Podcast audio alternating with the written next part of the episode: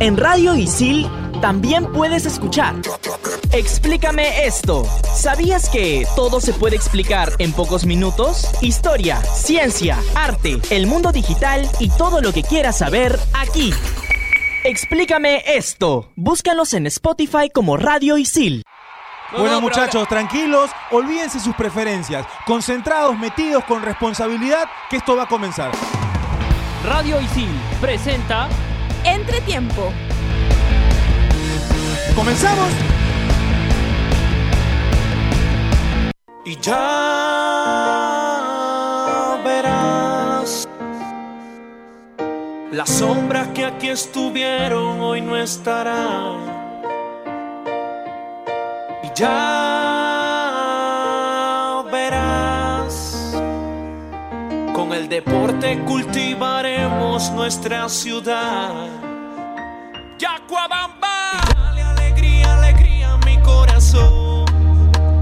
Hola, hola, bienvenidos a la edición de hoy. Esto es Entretiempo, un programa de alumnos de la carrera de periodismo deportivo que se transmite a través de Radio Isil. Teníamos en la introducción para el programa de hoy la canción eh, que preparó Deportivo Yacuabamba para su presentación. Fue una de las presentaciones eh, más peculiares en, este, en esta temporada porque fue una presentación que no tuvo, eh, valga la redundancia, partido de presentación, dadas las condiciones geográficas que tiene Yacuabamba, ¿no? unas condiciones bastante particulares.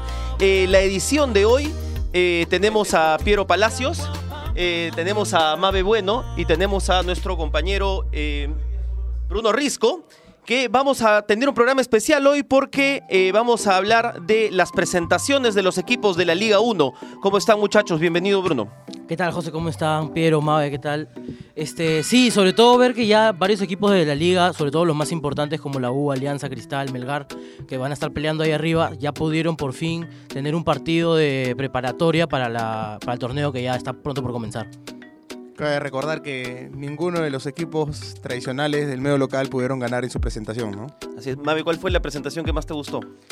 Eh, creo que cada una con su toque estuvo, estuvieron bastante interesantes. Eh, creo que se, se enfrentaron a equipos que por ahí sí los exigieron, ¿no? De repente el, más bajito por ahí fue la U, pero ya había jugado con Boca, ¿no? Y con Huracán. Entonces me parece que sí han sido rivales que, que los han exigido. No sé, por, por ahí el más bajito creo que fue la presentación del Boys que jugó con la tercera categoría de De Peñarol. De Peñarol. Sí, igualaron Sí, 0-0. Por, por nombre no tanto, pero como Claro. dice, sí jugó con un, un equipo suplente, ¿no? Sí.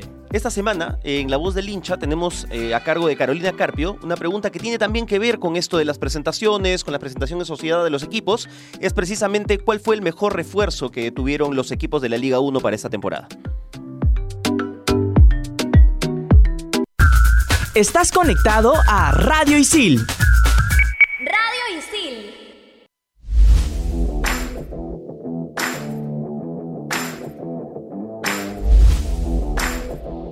Gracias muchachos por el pase y bienvenidos a una secuencia más de La Voz del Hincha. La pregunta de la semana es, ¿quién es el mejor refuerzo de la temporada? Conoceremos las diferentes opiniones de los integrantes de ISIL. Todo esto y mucho más en La Voz del Hincha. Hola, ¿tu nombre? Sebastián Amado. Dime, ¿quién es el mejor refuerzo de la temporada? Ah, para mí está entre Donald Millán y... mm, No, yo, yo creo que Donald Millán. Yo creo que Donald Millán. ¿Por qué? Eh, porque ha sido el mejor jugador de la temporada pasada y creo que va a lucirse ahora en este club que es más grande del, del que ha estado la temporada pasada. ¿no? Hola, ¿tu nombre? Eh, Angelo, Dime, ¿quién es el mejor refuerzo de la temporada? para mí es Donald Millán de Universitario. Es un jugador que aparte es un excelente jugador. Ha sido elegido eh, el mejor jugador del año 2019 y, y nada, se lo merece porque es un, un grandísimo jugador y aparte jugador una grandísima persona. Hola, ¿tu nombre? Carlos, Dime, ¿quién es el mejor refuerzo de la temporada? En realidad yo creo que sería Donald Millán, porque viene a hacer una buena campaña combinacional la temporada pasada y podría aportarle mucho universitario para volver a tener la pelota e intentar jugar un poco más con la posesión y así obtener más volumen ofensivo. ¿Y para finalizar, en mi opinión, el mejor refuerzo de la temporada es Donald Millán para Universitario de Deportes, ya que siento que con su llegada puede reforzar más la parte ofensiva del cuadro crema. Paso la pregunta a la mesa y esto fue La Voz del hincha.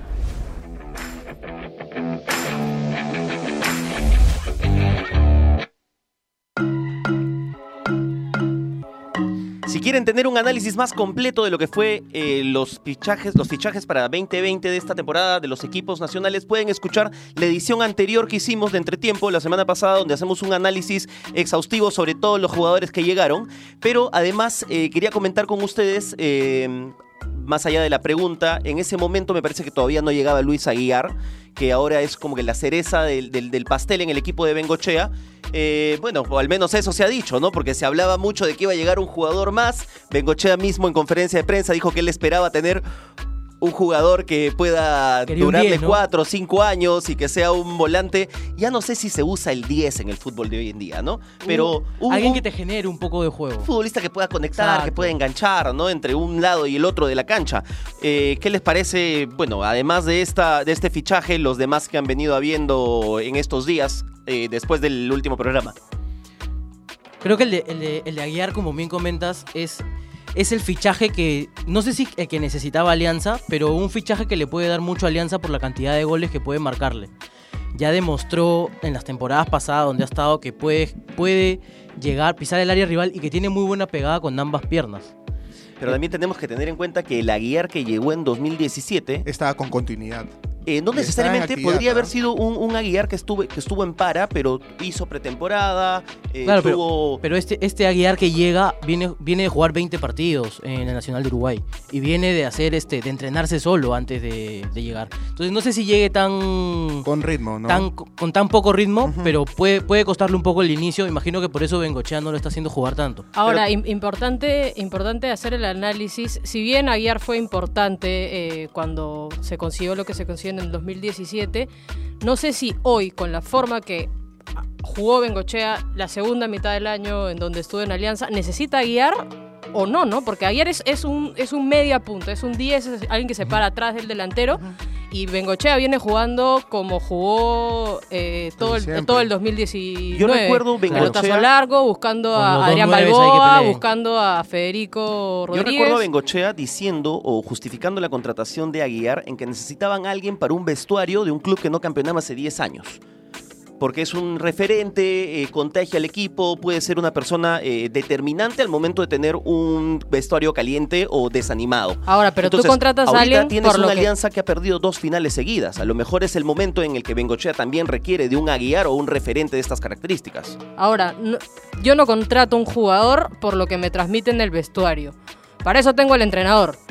Yo contrato un jugador que por ahí es referente, pero que también me va a sumar a la idea de juego que tengo yo como entrenador o como equipo. Pero Me parece que Aguiar eh, no se acomoda a como quiere Bengochea que se juegue, a no ser pero, que vaya a cambiar. jugar otra vez como el eh, 2017. y que ahora tenga un poco más de tiempo para trabajar la idea de juego que él Hay siente. actitudes que suman No, pero también. ¿eh? Cuando, cuando Aguiar llega a esta vez a esta presentación, él no, no juega, dice que no quiere jugar porque no está preparado, pero eso no le impidió ir al a camerino. Y en el camerino lo primero que dijo es, muchachos, celulares afuera, vamos a tener una actitud como si estuviéramos jugando un partido real. Y eso es lo que transmitió también Bengochea al momento de la conferencia de prensa y decirles, oye, eh, este partido puede haber sido amistoso, pero no vamos a, a jugar a, a darnos pasecitos, a hacer el Pero lujo ahora, uh, te traes un extranjero, te traes un extranjero, gastas el cupo de extranjero en un jugador que por ahí no te suma en, en cómo quiere jugar en el campo, pero sí en el vestuario. Y O yo, sea, tú lo dices más yo que no, todo- no lo haría, ¿no? tú lo haces, o sea, tú lo, va- tú ves, lo ves de la perspectiva de como dirigente, pero como entrenador, como entrenador sí necesitas a un jugador que te sume, el- claro, un vestuario. no solo que sepa sume, sino manejar al que piense igual que el entrenador. ¿Por qué crees que se, por qué crees que Leao Butrón se queda, o sea, un año más? Pero de acuerdo, Leo Butrón es un jugador que te puede, que, que puede hacer una buena, puede tener una buen- muy buen performance como arquero, Sí. como segundo arquero, y además te suma en el vestuario y no, gasta cupo Y extranjero. solo que Butrón ya lo ha demostrado.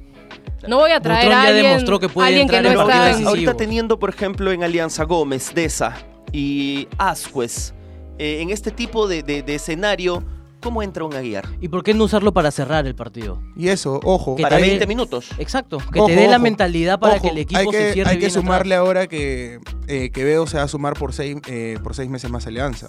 ¿Eso está cerrado ya? Está ahí por confirmarse, pero sí, ya. Yo ya tengo entendido que no hubo un acuerdo entre Sí, las partes ya por el tema Parece que le- económico. Le, querían ofrecer sea, la mitad de lo que le ofrecieron la vez Prácticamente en esta semana ya casi era un hecho, pero probablemente se pueda caer, pero es un hecho porque acaba de recibir tres ofertas de México y creo que una de las más concreta- concretas es la de la de Morelia. Sí. Pero ya está ahí más o menos que se pueda cerrar por seis meses el, el vínculo entre Alianza Lima y en Quevedo, ¿no? Sí. Eh, y con respecto a las presentaciones, ya que estamos hablando de, de Aguiar, de lo que dijo en el vestuario, se filtró un video por ahí en cuando le está hablando a los chicos. Sí. Eh, ¿Cómo vieron la presentación de Alianza Lima frente a Millonarios? ¿Sabes lo que no me gustó de la presentación de Alianza? Que sí lo vi en la U, es que presentaran primero a Butrón, o que Butrón sea de los primeros. Creo que es la última noche blanqueazul de Butrón. Creo que Butrón debió ser el último en salir. Pudo haber sido la frutilla, como dice Exacto, Noche. ¿no? creo que debió ser el último en salir para ser alabado por toda la grada, ¿no? Sí, es Que es posible. parecido a lo que hicieron, por ejemplo, Universitario, que los últimos dos en salir fueron Corso, y Corso. Carvalho. Claro, que son los. Claro, o sea, el último es el que más Exacto. se da los aplausos, ¿no? Y más que todo porque es la última temporada de Legado, ¿no? En Exacto. Lima, ¿no? Es su, su último partido de presentación, por así decirlo. Sí, y un Alianza Lima que con desde la era Bengochea no gana en sus presentaciones. O sea, las tres Los presentaciones, tres presentaciones que que tuvo Alianza con Bengochea las ha perdido. Las ha perdido, sí. La, la última presentación que ganó Alianza fue con Miguel Ángel Russo. Contra Barcelona. Contra Barcelona. 3 a 0. 3 a 0.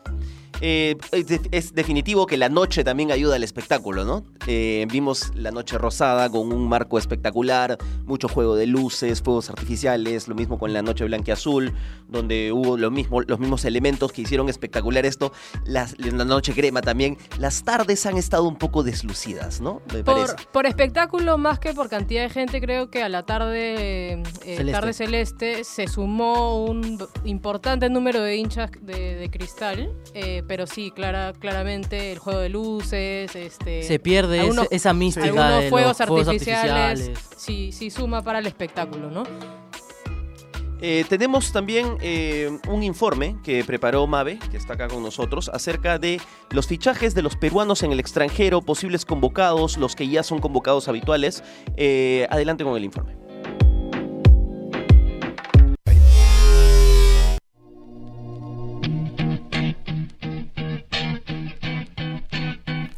Hola a todos en Entretiempo. Este 2020 ha llegado con fuerza para los jugadores peruanos en el exterior. Algunos cambiaron de equipo, otros han logrado migrar al fútbol internacional y aquí traemos el detalle. Edison Flores, exjugador del Monarcas Morelia de México, pasó a las filas del DC United de la MLS. Otro jugador que ha cambiado de aires este 2020 es Wilder Cartagena, exjugador de Alianza Lima y flamante contratación del 2019 confirma su participación en la Liga Argentina pasando a las filas del Godoy Cruz. Por otro lado, Pedro Galese, que estaba esperando una buena oferta, también pasó a las filas de la MLS y este año 2020 va a jugar en el Orlando City. Alexander Lecaros, ex Real Garcilaso, dio un salto bastante importante y va a ir a jugar al Botafogo de Brasil. Le deseamos la mayor de las suertes a Lecaros que seguramente va a ser bastante exigido en la liga brasilera.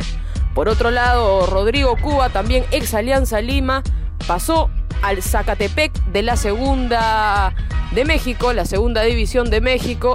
Toda la suerte para Rodrigo Cuba en este nuevo reto profesional. Matías Pacheco, un jugador de 18 años, firmó su primer contrato profesional por un año y medio en el Leixoes de la segunda división portuguesa. Es importante que los chicos de esa edad salgan al exterior y ojalá le vaya muy bien. Finalmente, y siguiendo en la línea de los jugadores jóvenes, Fernando Pacheco, 20 años, categoría 99, ex Sporting Cristal, firmó por un importante club brasilero, ¿cuál? El Fluminense de Brasil. Veremos entonces a Fernando Pacheco en la temporada 2020 vistiendo los colores de Fluminense. Eso es todo de mi lado. Paso entonces a la mesa.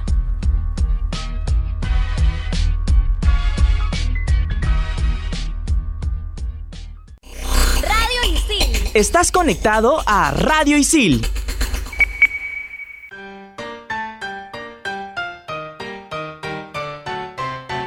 Estamos de vuelta y tenemos lo que va a ser la programación de la primera fecha de la Liga 1 Movistar 2020.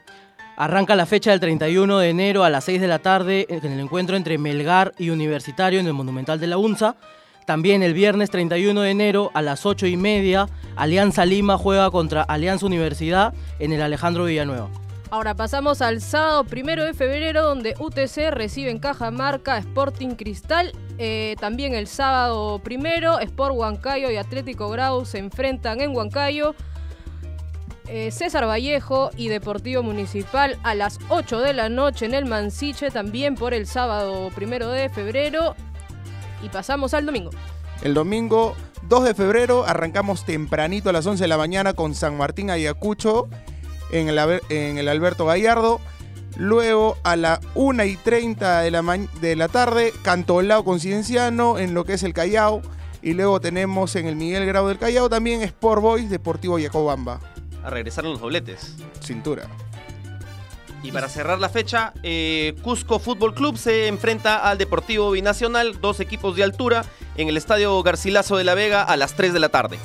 Eh, volviendo a peruanos en el extranjero, eh, se ha estado hablando bastante esta semana, sobre todo de Boca Juniors, con la posible llegada de Zambrano y de Paulo Guerrero. Bueno, más cerrado o más aterrizado está lo de Zambrano, pero eh, los dirigentes de Boca han dicho que aún no pierden la esperanza de tener a Paulo Guerrero en sus filas.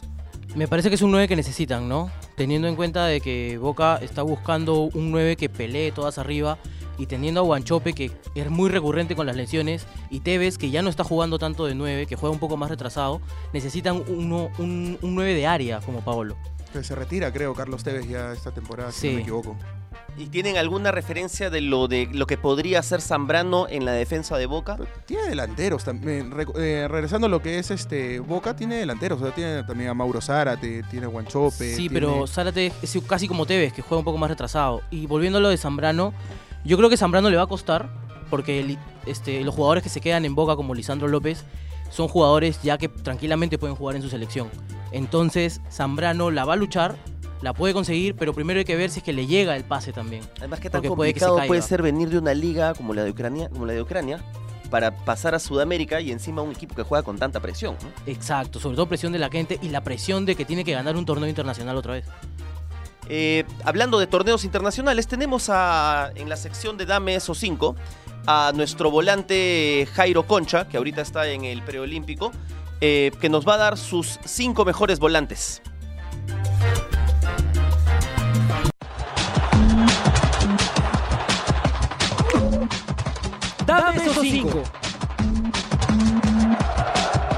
Hola, ¿qué tal chicos de Entretiempo? Soy Jairo Concha y mis cinco volantes ofensivos son Filipe Coutinho, Paulo Dybala, James Rodríguez, Kevin De Bruyne y Christian Eriksen. Radio Isil. Estás conectado a Radio Isil.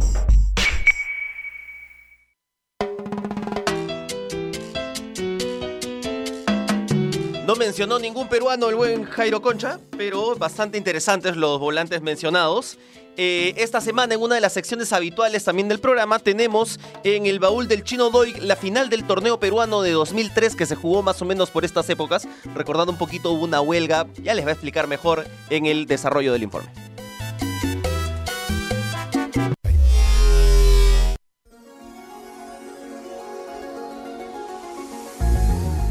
31 de enero del 2004 se jugó la final nacional de la temporada 2003.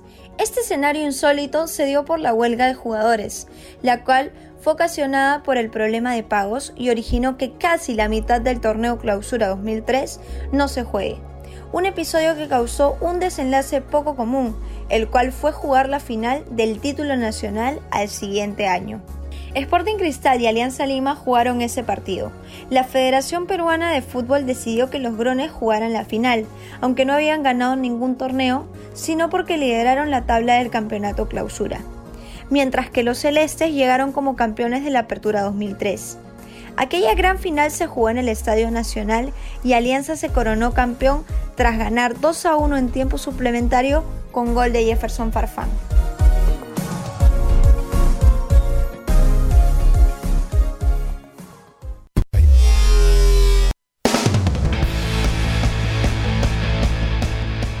Muchas gracias. Eh, esto ha sido todo por esta semana. Nos recuerde, eh, recuerden sintonizar Radio Isil a través de Spotify en sus diferentes programas. Muchas gracias.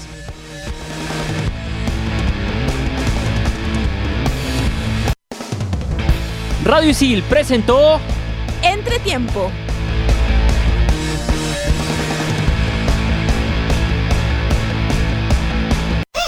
Radio Isil. Estás conectado a Radio Isil